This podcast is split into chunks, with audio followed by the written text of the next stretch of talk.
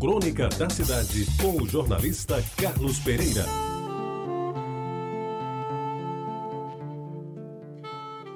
Amigos ouvintes da Tabajara, há algum tempo o saudoso e tão lembrado amigo Dorival Terceiro Neto cometeu a nímia gentileza de me brindar com o seu livro Taperoá, Crônica para a Sua História. Ao abri-lo, dei de cara com a dedicatória que homenageia a amizade de meio século. Passando a página, a foto do autor, engravatada e com a comenda pendurada no pescoço que parece ser uma cruz de malta. Honestamente, amigos, os meus conhecimentos de heráldica e adjacências não me permitem identificar se a insígnia é da academia, do Instituto Histórico ou de alguma outra instituição que lhe concedeu o ornato. Mas o importante no livro não é o autógrafo do autor, nem mesmo a sua dedicatória, nem a condecoração.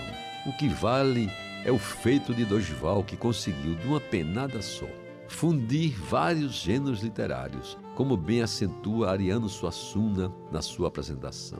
Fazem-se presentes o historiador, o biógrafo, o jornalista, o memorialista, enfim, tudo o que o cabo Doge conseguiu ser nas letras escritas. Confesso que sempre preferi o Dorival cronista, contando as coisas da vida como ele só ele sabia fazer. E também o preferia não de terno e gravata, mas de calça arregaçada, sem camisa, molhando os pés no leito do Taperoá, o rio que numa semana do ano enche o Paraíba.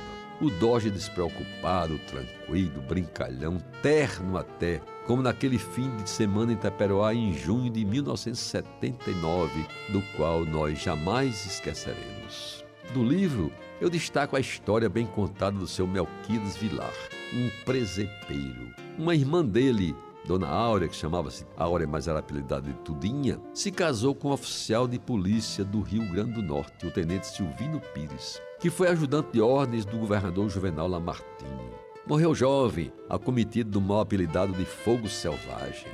Irmão mais velho de Tudinha, Melquides foi buscá-la em Jardim do Seridó e trouxe os apetrechos do tenente, a farda, o quepe, a cartucheira, o punhal, o revólver e o rifle. Escondeu-os na casa em que construía ao lado do engenho do jardim e, vez por outra, usava a indumentária militar e as armas para pregar sustos aos incautos.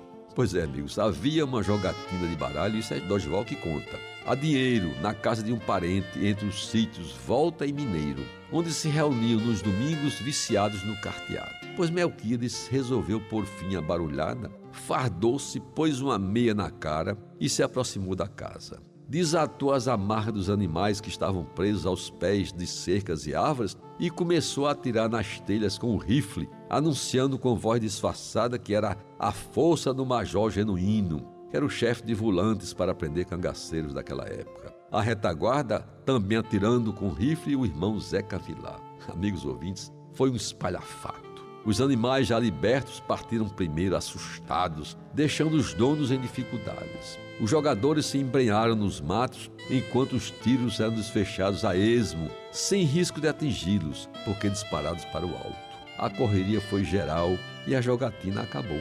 Entre os jogadores estava um primo legítimo de Melquides, conhecido como Manuel do Alto, porque morava em um sítio com esse nome. Correu e se atrasou porque não podia desenvolver a mesma velocidade dos outros. Pois bem, Manuel do Alto caiu no leito do riacho enquanto os tiros zuniam sobre ele. Deitado, procurando enfiar-se na areia, gritava: Digam ao major que eu já morri. E quem quiser conhecer mais as histórias de Dorival Terceiro Neto sobre Taperoá e sua gente, que adquira o seu livro que está à disposição nas livrarias. Garanto que vale a pena ver o Cabo Doge falando sobre Taperoá e sobre a história daquela cidade. Você ouviu Crônica da Cidade com o jornalista Carlos Pereira.